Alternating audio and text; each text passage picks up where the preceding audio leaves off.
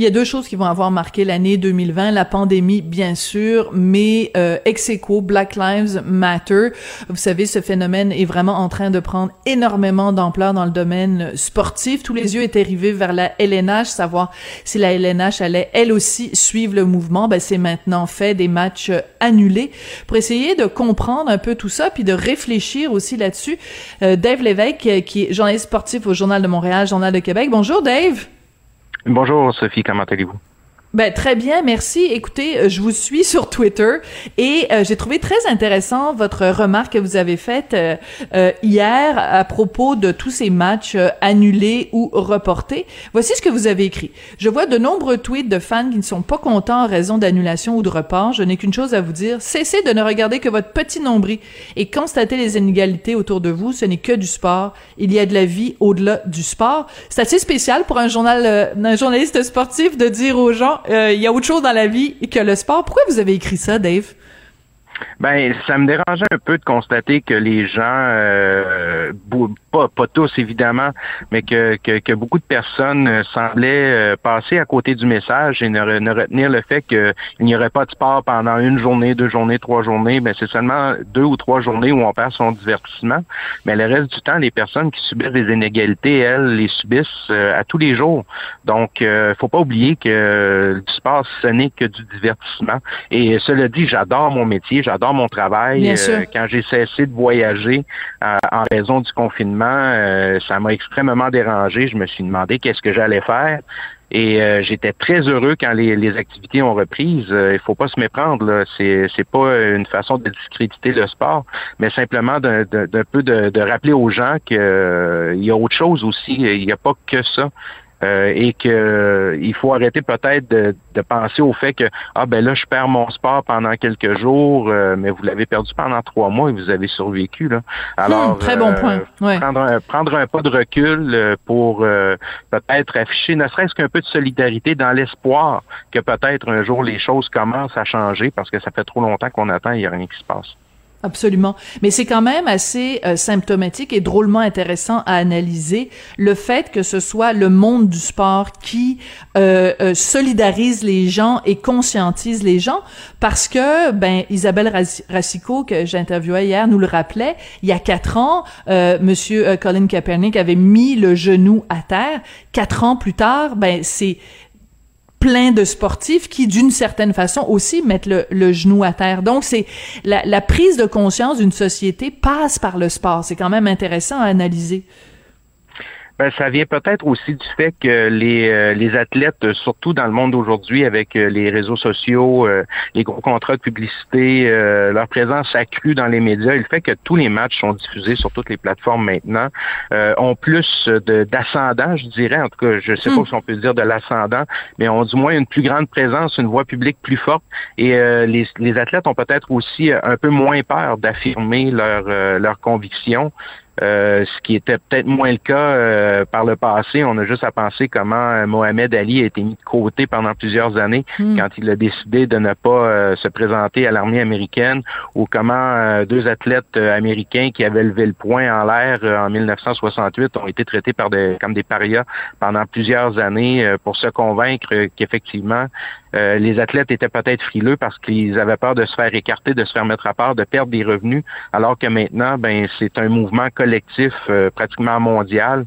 Euh, peut-être que ça va aider à faire euh, à faire bouger les choses un peu. du moins, ils ont cette possibilité de toucher une large partie de la population et peut-être d'amorcer une réflexion. Ce sera déjà ce prix si on peut commencer à faire réfléchir les gens là-dessus. Hmm. Mais c'est un très bon rappel historique que vous faites. Vous avez tout à fait raison, euh, Dave. Et euh, je reviens justement sur ces ces personnes-là, ces amateurs de sport qui sont là. Ah ben là, j'ai pas mon match et tout ça. Mais peut-être que justement, ça prend ça. C'est-à-dire que les gens sont tellement euh, euh installés dans leur confort, sont tellement centrés sur eux-mêmes que la seule façon de les brasser un peu, c'est en les privant de ce qu'ils aiment le plus. Parce que si leur vie continue, si eux se sentent pas euh, concernés euh, ben écoute, la meilleure façon, c'est d'aller leur enlever quelque chose auquel une chose à laquelle ils tiennent énormément, puis que là, ils vont se, se rendre compte qu'il y a autre chose à part leur nombril. Là. Ben absolument.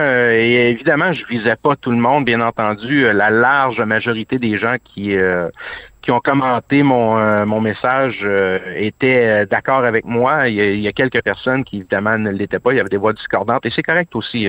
On peut pas mhm. tous avoir la même opinion et c'était pas un tweet qui était là pour juger ou faire la morale, même si certains certains l'ont perçu de cette façon-là. C'était pas mon objectif. C'était juste un rappel que des fois il faut prendre un pas de recul peut-être euh, oublier ce qu'on pense qui est important pour se recentrer puis euh, aller voir qu'est-ce qui est réellement important, pas seulement pour nous, pour la collectivité aussi. Euh, on peut presque faire un lien avec le, port du masque. on le fait pour le bien collectif.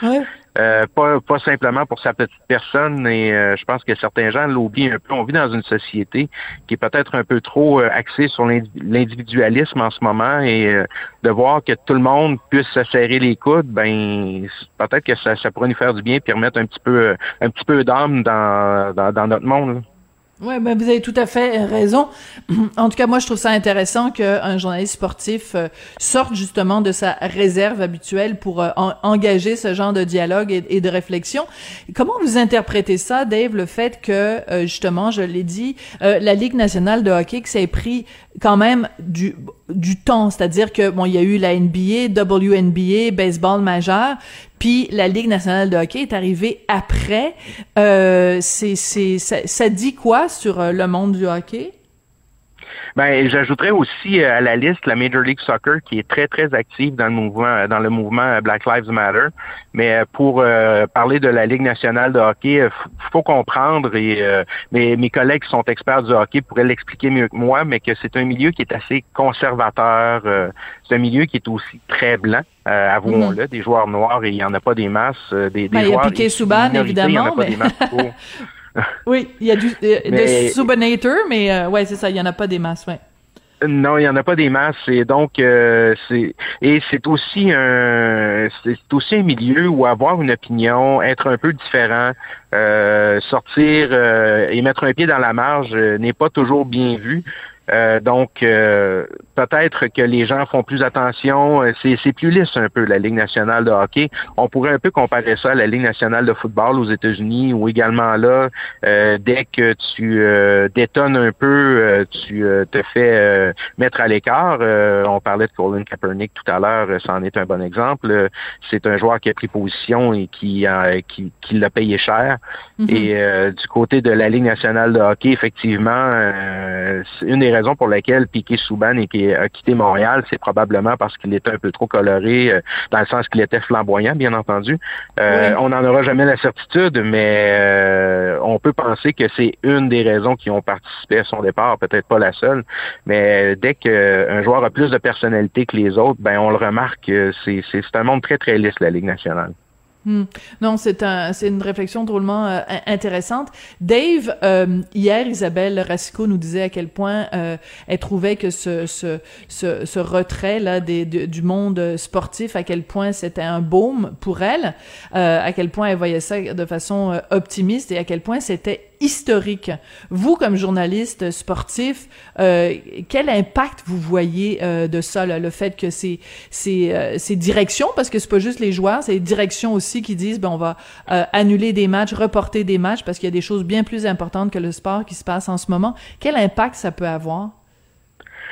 Sur le moment, c'est un peu difficile à dire. Euh, c'est le genre de, de, phénomène euh, qui est toujours plus facile à analyser a posteriori. Mais euh, par contre, ce qu'on peut dire, c'est que c'est une une des premières fois où il y a une si grande levée de boucliers mm. qui est concertée pratiquement, qui se fait dans tous les circuits nord-américains. Euh, je pense que j'ai jamais vu ça pour euh, à peu près aucun événement. Euh, qu'on reporte des matchs dans tout, tous les circuits, euh, qui que tout soit paralysé pour protester contre quelque chose. et ça, ça va peut-être mettre de la pression sur le gouvernement américain. Ça va peut-être même avoir une influence sur le vote américain hmm. au début du mois de novembre. mais ça va aussi galvaniser les gens. Donc, euh, faut, faudrait pas sous-estimer l'impact politique que les, les, les deux, trois jours qu'on vient de vivre vont avoir dans le, le, grand spectre des choses de la politique américaine, parce qu'on sait que c'est très... Il n'y a pas beaucoup de gris hein, aux États-Unis sur le plan politique. C'est très blanc ou très noir. ça manque de nuances et j'ai hâte de voir si ça va à tout le moins encourager les gens qui traditionnellement ne votent pas à sortir voter. Et on, on présume souvent que ces gens-là auraient peut-être tendance à plus voter euh, démocrate que républicain.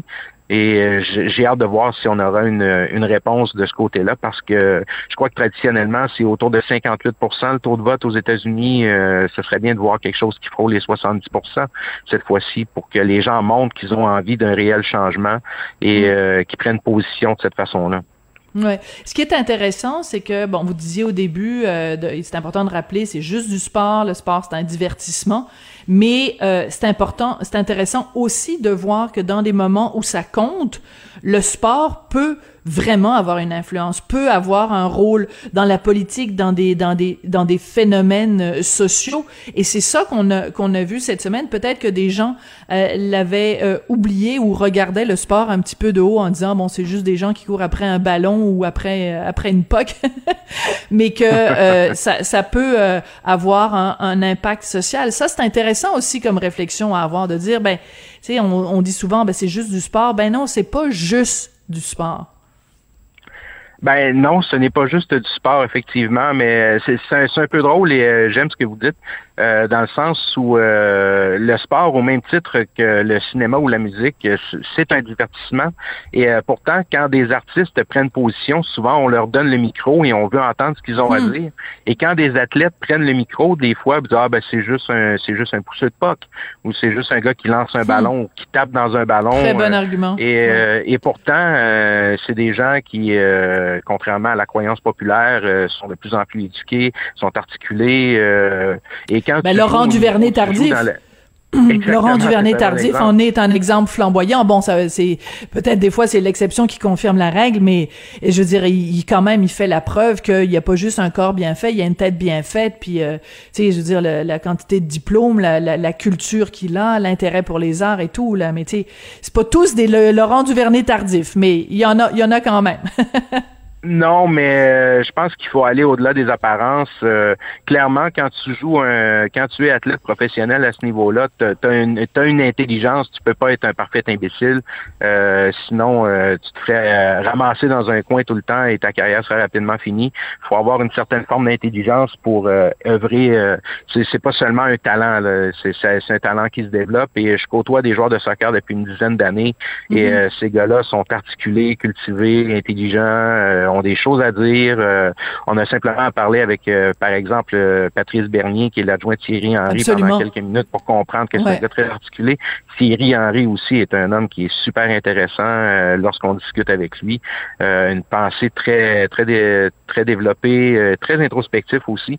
Donc, faut, faut prendre le temps d'écouter ces gens-là et peut-être enlever les, les lunettes qui teintent un peu notre notre façon de les percevoir, euh, on a eu tendance à penser pendant longtemps que les athlètes étaient des jambons, là, pour reprendre l'expression populaire, mais on est très, très loin de ça, euh, je peux vous le garantir. Alors, ce ne sont pas des jambons J-A-M-B-O-N-S, mais ce sont des jambons G-E-N-S-B-O-N-S. C'est peut-être ça le, façon de le voir. Dave, c'est la première fois qu'on se parle. Je sens que c'est pas la dernière. J'adore votre réflexion. Euh, vous exprimez dans un français impeccable. C'est, vous avez quel âge, Dave? Euh, bientôt 47 ans. Bon, ben écoutez, euh, je sens que vous allez être euh, un habitué de, de cette émission. Ça a été vraiment un plaisir euh, de vous parler, puis continuez à partager vos réflexions comme ça sur Twitter et bien sûr dans le journal aussi, Journal de Montréal, Journal de Québec. Ça a été un plaisir de vous parler aujourd'hui, Dave. Le plaisir a été euh, mutuel, euh, je, vous l'assure. D'accord, c'est super gentil, Dave Lévesque, donc journaliste sportif, Journal de Montréal, Journal de Québec. Après la pause, on parle d'une autre forme de sport. On parle avec euh, Mitsu Gelina, animatrice et homme d'affaires. Elle va nous dire que ben le mariage, c'est du sport.